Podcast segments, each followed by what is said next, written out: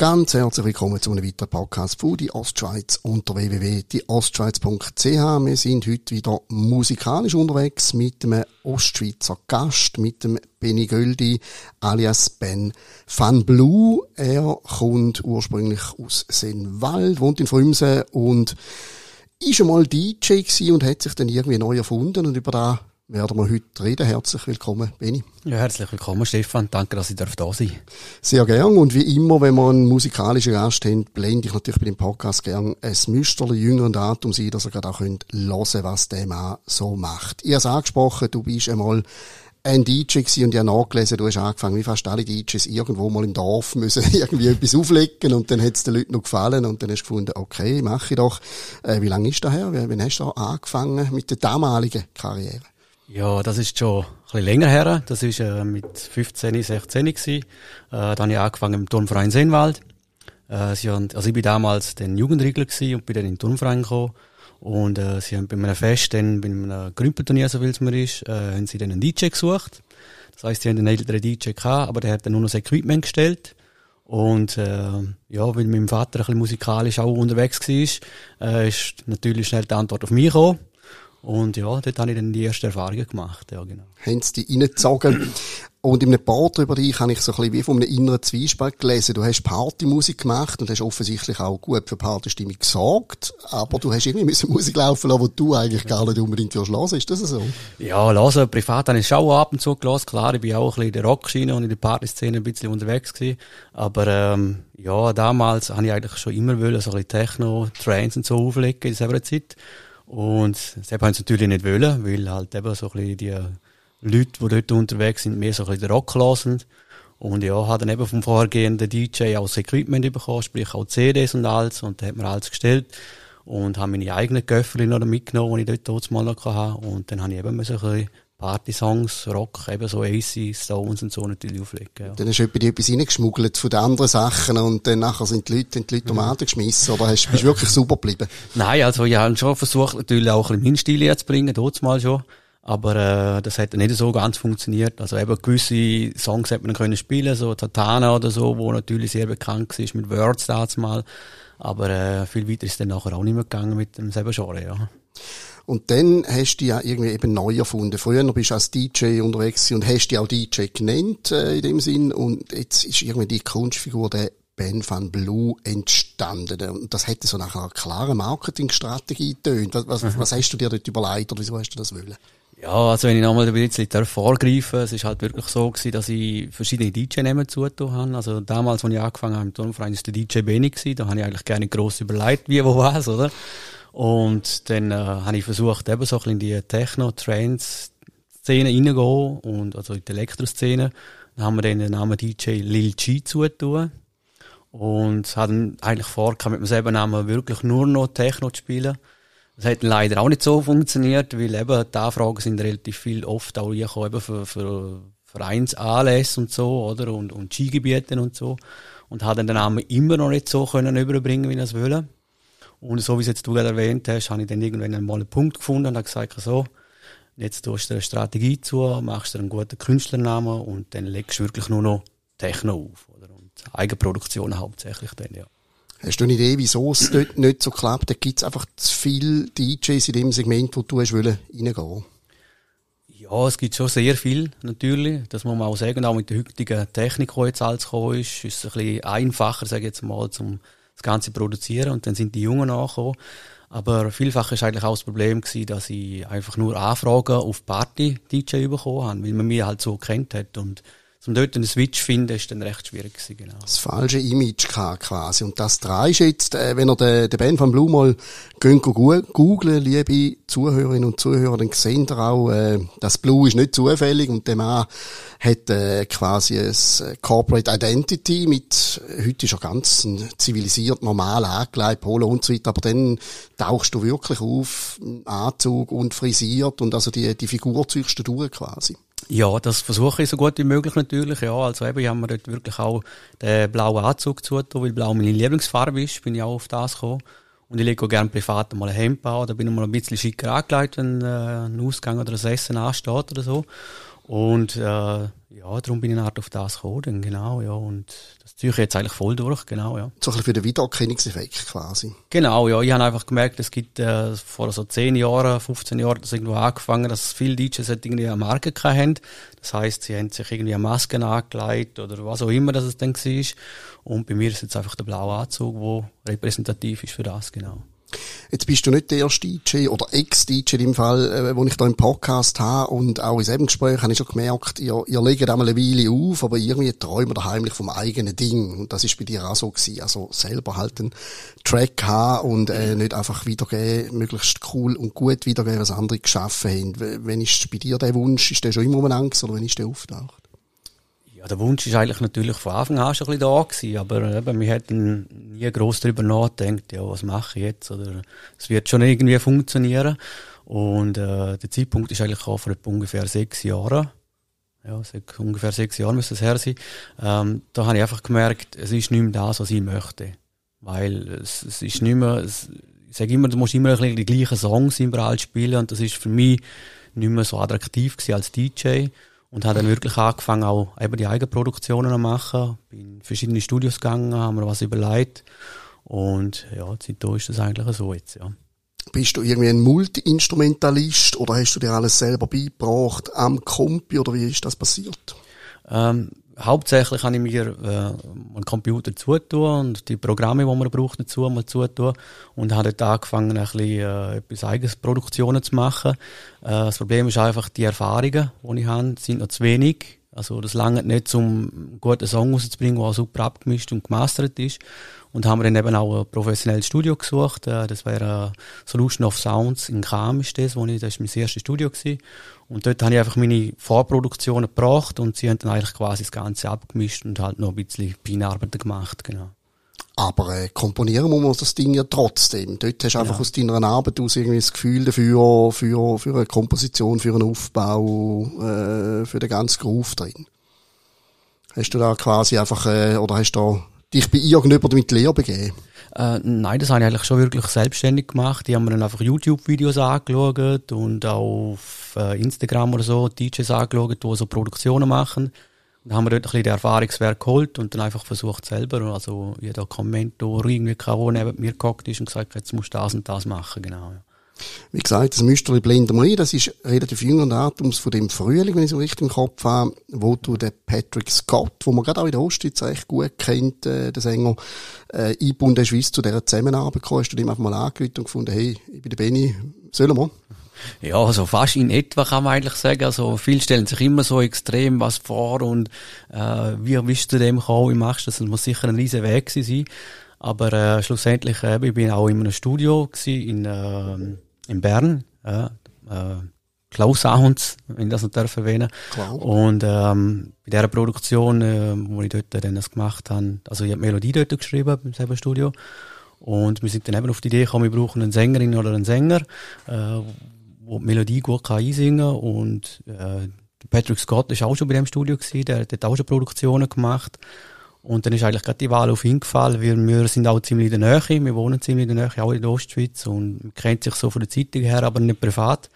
Und dann habe ich ihn einfach angeschrieben auf Instagram, ja, und dann gesagt, hey Patrick, äh, ich suche einen coolen Sänger, der auch die prägnante Stimme hat, die ich eigentlich suche und hat dann einfach gefragt, ob er Lust hätte und er hat dann da nicht lange überlegt und gesagt, klar, wir sind Ostschweiz und wir kennen sich, bin da gerne dabei.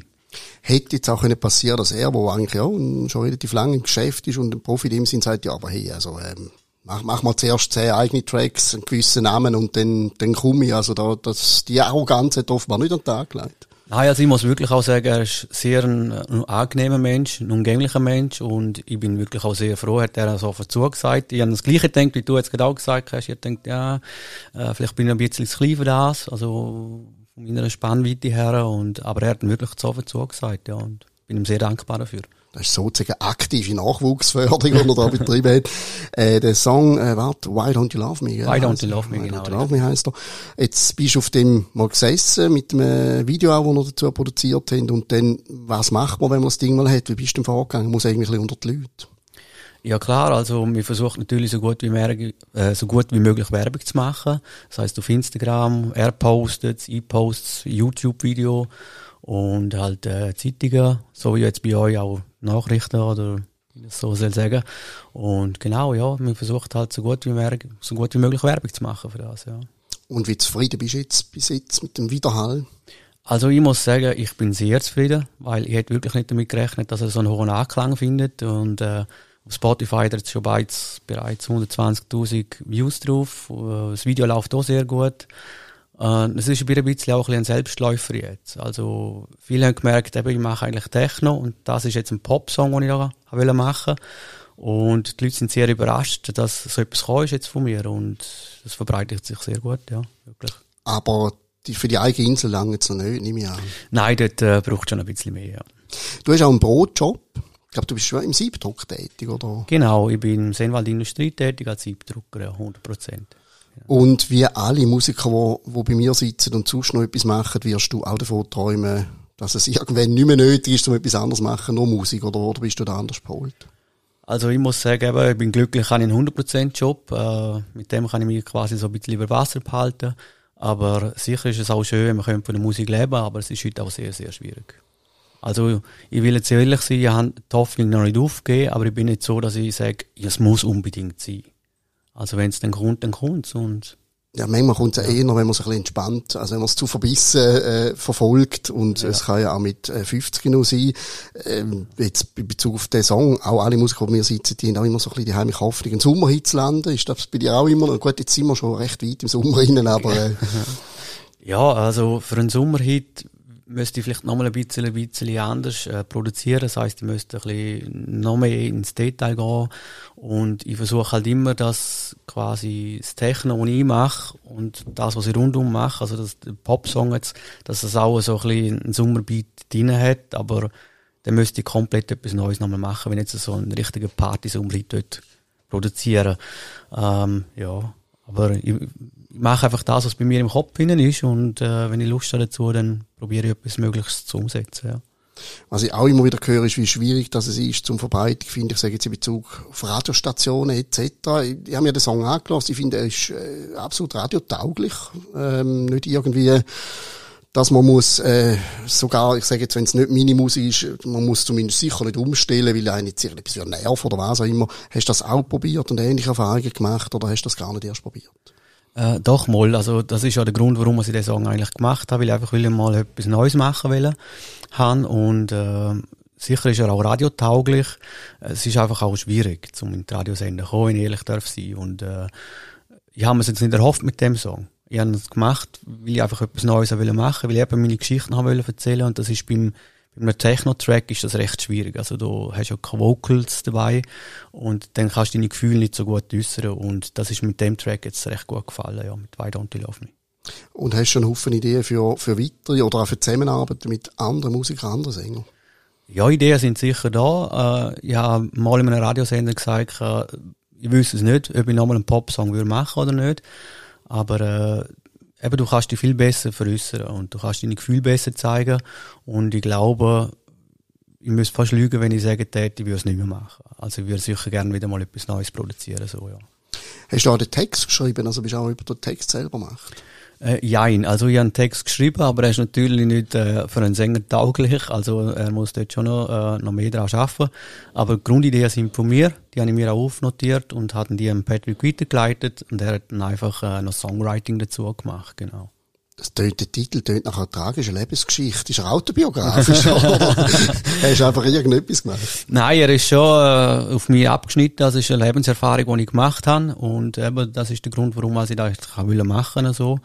Und ähm, Nein, also danach trauern tue ich nicht. Es ist eine Liebesgeschichte, oder? Und, äh, er sitzt nicht in Tränen da, liebe Leute Ball. nein, ich brülle noch nicht, nein. Aber es ist schon eine grosse Erfahrung gewesen und äh, eben Gefühlschaos auch ein Stück weit dort durch. Und ähm, mit dieser Person habe ich dann auch geredet, ob ich das veröffentlichen ob das für sie auch in Ordnung ist so. Und äh, sie hat sich natürlich riesig gefreut, dass wir jahreweise Kontakt mit hatten und wo der Song rausgekommen ist, hat sie dann irgendwie so überlegt, äh, irgendwie könnte das nicht etwas von mir sein. Und dann hat sie mir dann geschrieben, die Person, und hat gesagt, hey, ist der Song jetzt für mich geschrieben? Und ich so, ja, zweimal darfst du raten, oder? Ja. Und, äh, ja, sie hat sich dann wirklich auch geirrt gefühlt. Und das freut mich natürlich. Äh, ja, es wird nicht für jeden Song geschrieben. Nein, ja, das was, stimmt, ja, das, das ist eigentlich schon so. Jetzt aber gleich nochmal zurück äh, zu deiner DJ-Vergangenheit, wenn jetzt nächste Woche irgendwie Ballermann anruft und findet, hey, bin ich, äh, zwei Wochen lang, aber nur Partymusik, dann würdest du jetzt einfach wegen dem neuen Image Beihart sagen, nein, vergiss es. Ich glaube, das würde ich machen, ja. Also, wie gesagt, ich habe 20 Jahre lang die Erfahrung gehabt. Ich durfte grosse Festivals spielen, ich durfte verschiedene grosse Skigebiete spielen und das ist eine grosse Lebenserfahrung gewesen. Ich glaube, ich wäre heute nicht da, wo ich, wenn ich jetzt bin, wo ich es eben nicht hätte, also wenn ich die Erfahrung nicht gemacht hätte. Und wenn jetzt Bademann würde anrufen, dann würde ich einfach sagen, ich würde vielleicht äh, einen anderen DJ weiterempfehlen. Also das würde ich machen. Aber selber würde ich glaube ich nicht spielen gehen. Und nur wenn es reines Techno-Festival wäre, zum Beispiel. Also wenn sie eine Stage hätten, einen Ballermann, wo sie sagen, wir spielen Elektro, dann würde ich sicher gehen. Aber so Party, Hip-Hop, also ja, so die, die typischen Schlagersachen oder so, das würde ich nicht machen. Nein. Nicht einmal, wenn der Gage die nächsten drei Eigentracks finanzieren Da muss ich wirklich ehrlich sein, also würde ich nicht machen, nein. Weil eben die Zeiten sind vorbei und ich möchte das so durchziehen und ja, da gibt's keine Sachen, die ich jetzt würde ansagen, nur wegen dem Geld oder so der Mann hat eine Linie. Ich finde es noch lustig, äh, der andere DJ, wo ich mal da hatte, der kommt aus dem Gebiet. Sind ihr äh, dort unten oder oben oder immer würde sagen, so besonders affin oder ist das ein Zufall? Äh, das ist mehr ein Zufall. Also eben, wir kennen sich natürlich untereinander und wir arbeiten auch ein bisschen zusammen. Eben, wir leiten Bookings weiter oder so, wenn man irgendwo mal nicht kann. Oder äh, sind Veranstalter, die gleiche DJs buchen und dann lernt man sich so kennen. Und ich glaube schon, von, ich weiss, von wem halt du redest. Ich weiss nicht, darf ich da den Namen jetzt erwähnen. Ja, selbstverständlich. Ist bei uns auf dem Sender sozusagen gewesen. Ah, ja, dann ist es der DJ Sore, glaube genau. ich, so viel es mir ist, ja. Genau. Ähm, und er ist ganz ein angenehmer Mann und er macht seine Sachen auch gut und das freut mich natürlich super, ja. Hätte, glaube ich, auch ein eigenes Festival, wenn ich mich richtig erinnere, auf die Beine gestellt. Bist du dort auch schon gewesen, oder? Nein, wir haben mal darüber diskutiert. Ich glaube, das müsste irgendwo im Flumsenberg genau. oben sein. Gogaien, New Gogaien, glaube ich, müsste das sein. Äh, wir haben dort äh, Kontakt gehabt. Ich habe ihn natürlich auch Werbung gemacht für das Festival. Ich habe ein bisschen den Flyer so weitergeleitet und so. Also, mir hilft untereinander und, äh, ja, viel mehr weiß ich jetzt noch nicht genau, ja. Wächst man eigentlich nie aus dieser Musik raus, was du machst? Verwacht man nicht irgendwann und sagt, huch, äh, jetzt in der Hälfte vom Leben, jetzt komm ab ans nächste Festival?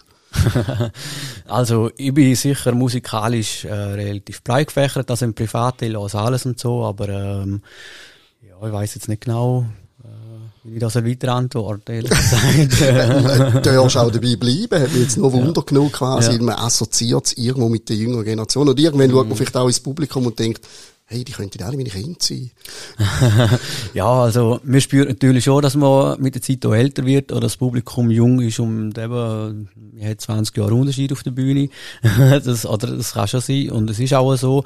Ähm, aber das spielt keine Rolle. Also, ich mache jetzt da keinen Unterschied, ob ich darf für 18, 20, 25-Jährige spielen oder dann vielleicht an einem Festival, wo jetzt ein bisschen die Älteren dabei sind. Ich mache da keinen Unterschied und wenn, solange man Spass und Freude hat an dem, was ich mache, was ich gegen das Publikum kann geben dann habe ich auch meine Freude daran, genau, ja. Gibt es irgendeine, ich bin nicht so in der Szene bewandert, da muss ich da fragen, gibt es irgendein Festival oder ein Anlass oder irgendwie, du sagst, Nonplusultra, da würde ich sofort ähm, alles einschmeißen und hingehen? Also als DJ oder als Besucher? Als DJ natürlich. als DJ, ja klar, also da gibt's einige, also gibt's einige Festivals, aber das größte, wo sicher fast von jedem DJ, wo in der Elektroszene tätig ist, ist Tomorrowland in Belgien, Boom. Das ist äh, ein riesen Festival, das hat äh, irgendwie über eine halbe Million Besucher, glaube ich, oder so. Und die Tickets sind innerhalb von kürzester Zeit, also von ein paar Stunden sind die weggegangen. Und äh, als DJ dort dürfen auflegen, als Musiker, das wäre schon eine grosse Ehre dort natürlich. Ja. Und damit es beim Traum bleibt, was muss man tun, um dort hinzukommen? Ein Hit schreiben. das wäre also gut, ja, den, den Gang heim und machen. Ich mache jetzt einfach mal schnell einen Hit, ja, ist kein Problem. Aus dem FF raus habe ich das natürlich ganz einfach.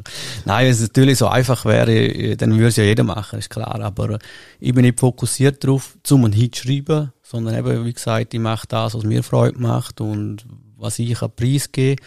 Und wenn es gut ankommt, dann freut es mich umso mehr, klar. Aber, ja. Und was hast die letzten zwei Jahre hast du auch, wie die meisten da bei mir klagen, einen Einbruch erlebt, dass nicht mehr viel los war? Bist du flach gleich während Corona oder hast du können arbeiten?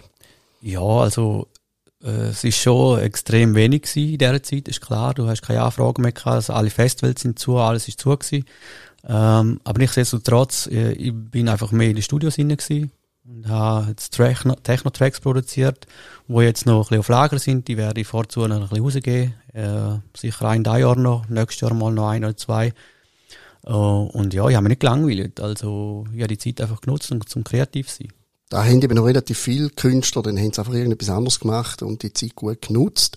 Und hast schon irgendwie äh, ein Auge geworfen auf, auf irgendjemanden, der gerne wieder vor dem Mikrofon hättest, dann können wir jetzt gerade ein bisschen so sanft anstupsen äh, mit dem Podcast. Ja, also äh, der Patrick Scott natürlich mit Why Don't You Love Me, dort würde ich dann gerne mal ein bisschen, ein bisschen weiter schauen, ja. Aber nicht irgendjemand anderes, du sagst, ich muss unbedingt den oder den gewinnen fürs nächste Projekt. Doch, also ich habe schon auch natürlich noch andere Optionen im Hinterkopf, wo ich jetzt gerade am Abklären bin. Und äh, als allererstes muss ich natürlich dann wieder eine neue Melodie schreiben, wenn es wieder einen Popsong gibt. Und ja, ich habe noch zwei, drei auf dem Pet, aber ich möchte noch nicht zu viel verraten. Das stellen wir dazu, sagst du uns, wenn sie so weit ist. Du hast jetzt eben dort auch noch ein Video produziert, du hast vom Studio geredet, du hast den Patrick Scott geholt. Das ist ja alles jetzt auch nicht unbedingt gratis und äh, spielt im Moment noch nicht wirklich so viel Geld drin. steckst du jeden, jeden Franken, den du im Brotjob verdienst, in das? Ja, also ich habe eine Zeit lang praktisch alles investiert, was ich auch im Privatjob dann eigentlich verdient habe. Aber es ist dann nicht mehr so ganz aufgegangen, habe ich gemerkt, weil eben, man muss ja auch leben, man hat eine Wohnung zum Zahlen und alles. Und ich mache es jetzt einfach auch so, dass ich halt einfach einen kleinen Teil vom Privatjob in die Musik investiere und das, was natürlich näher kommt an den Auftritt. Ähm, aber eben, wie sagt der Musiker, hat nie Geld. ich weiss nicht, ob die These stimmt, aber ja, es kostet halt schon einiges. Also wenn man ein Video macht und Produktionen und vielleicht noch einen Vocalsänger dazu hat, der will natürlich auch noch ein bisschen etwas haben davon und es kostet schon einiges, ja. Das Geld ist eines, Zeit Zeit ist das andere. Du schaffst, bist voll berufstätig. Das heißt, auch deine ganze Freizeit investierst du drin. Ja, also hauptsächlich. Ähm, ich habe schon auch gemerkt, jetzt, gerade wo es ein bisschen intensiver wird mit der Musik, im Gegensatz zu früher, ähm, muss man halt auch mal mit den Kollegen ein bisschen in Kontakt treten und sagen, hey, so Jungs, sorry, aber leider geht momentan nicht so viel Zeit. Äh, eben, mir ist viel im Studio, mir ist viel im Umreisen oder im Umfahren, Umreisen jetzt noch nicht gerade so oft, aber es ist halt sehr zeitintensiv und äh, wenn man gute Freunde und gute Kollegen hat, dann verstehen sie das auch. Ja, kein Privatleben, kein Geld und alles für Kunst, das ist bewundernswert. Äh, liegt gerade irgendetwas aktuell auf, wo man könnte erwähnen, irgendein Auftritt von dir oder irgendetwas, wo, wo gerade bald online geht? Ja, also in nächster Zeit ist ein Auftritt im Moment, das ist dann in Rockville, aber kann ich nicht genau was sagen, der müsste am 6. Oktober sein, so viel es mir nochmal ist. Und dort werde ich sicher on Stage sein, äh, werde meine, mein Album spielen, meine CD spielen, meine neuesten Tracks, die ich habe, die noch nicht veröffentlicht sind, werde ich auch auflegen natürlich, dass man die schon mal ein bisschen hört. Und ansonsten ist jetzt noch nicht viel offen. Ja. Stimmt, das habe ich unterschlagen, wie man über den, den neuesten Track geredet Du hast ein Album, glaube ich, 2019, oder wann ist das gewesen? Genau, das ist im November 2019 gewesen. Da habe ich ähm, mein erstes Album, The Journey, rausgebracht. Ähm, und habe dann in Chur, im Palazzo mal noch äh, Plattentaufe gemacht und habe dann eigentlich auch äh, Tourpläne gehabt, aber aber das ist dann leider Die Gottes, Gründe. aus bekannten Gründen hat es gestoppt, genau. Äh, perfektes Timing im, ja, im Winter 2019 etwas zu machen. Die CD, das ist etwas, das ist mehr heute eine Visitenkarte, das ist jetzt auch nicht unbedingt eine einträgliche Geschichte, oder? Also für mich ist es natürlich etwas was ich unbedingt einmal machen wollte. Das war immer so ein bisschen mein Lebenswunsch als Musiker, auch eine eigene CD rauszubringen. Ähm, sicher ist die Zeit dort schon gekommen, wo es geheißen hat, ja, es gibt Spotify und all das. Willst du unbedingt noch eine CD machen? Und für mich ist es einfach so ein Lebenstraum gewesen, oder? Weil jeder Musiker hat irgendwie eine CD, oder? Und ich habe gesagt, ich mache noch eine. Und, äh, ich vermute, es wird auch die letzte gewesen sein. Ähm, weil letztlich ist jetzt halt alles eben über Spotify oder so raus, ja. Ja, das ist wahrscheinlich das gleiche, wie wenn man schreibt, E-Book hin oder her, aber ein Buch in die Finger haben, das ist eben schon noch ein anderes Gefühl als einfach irgendwie ähm, Bits and Bytes. Also kein ja. Album mehr im klassischen Sinn von dir, aber ja. hoffentlich viele einzelne tolle Produktionen. Herzlichen Dank für den Besuch bei uns. Hast du noch ein Schlusswort oder ist da noch etwas in den Sinn gekommen oder ist es gut so? Also ja, ich möchte mich einfach noch herzlich nochmal bedanken, dass ich dürfen da sein. Ich hoffe, das Publikum hat äh, Spaß gehabt in unserem kleinen Talk und ja, besucht mich doch mal auf meinen Social Media. Äh, verfolgt mich mal ein bisschen, würde mich sehr freuen. Danke vielmals. Die haben sicher Spass gehabt. Das ist der Ben van Blue gewesen. Wie gesagt, mehr Informationen findet ihr unter dem Podcast oder über dem Podcast einfach in dem Beitrag. Könnt ihr ein bisschen schneuken und euch den Song anhören oder auch anders von ihm oder ihn mal live sehen, wenn er umeinander ist. Wir tun alles entsprechend verlinken. Herzlichen Dank fürs Zuhören und bis zum nächsten Mal.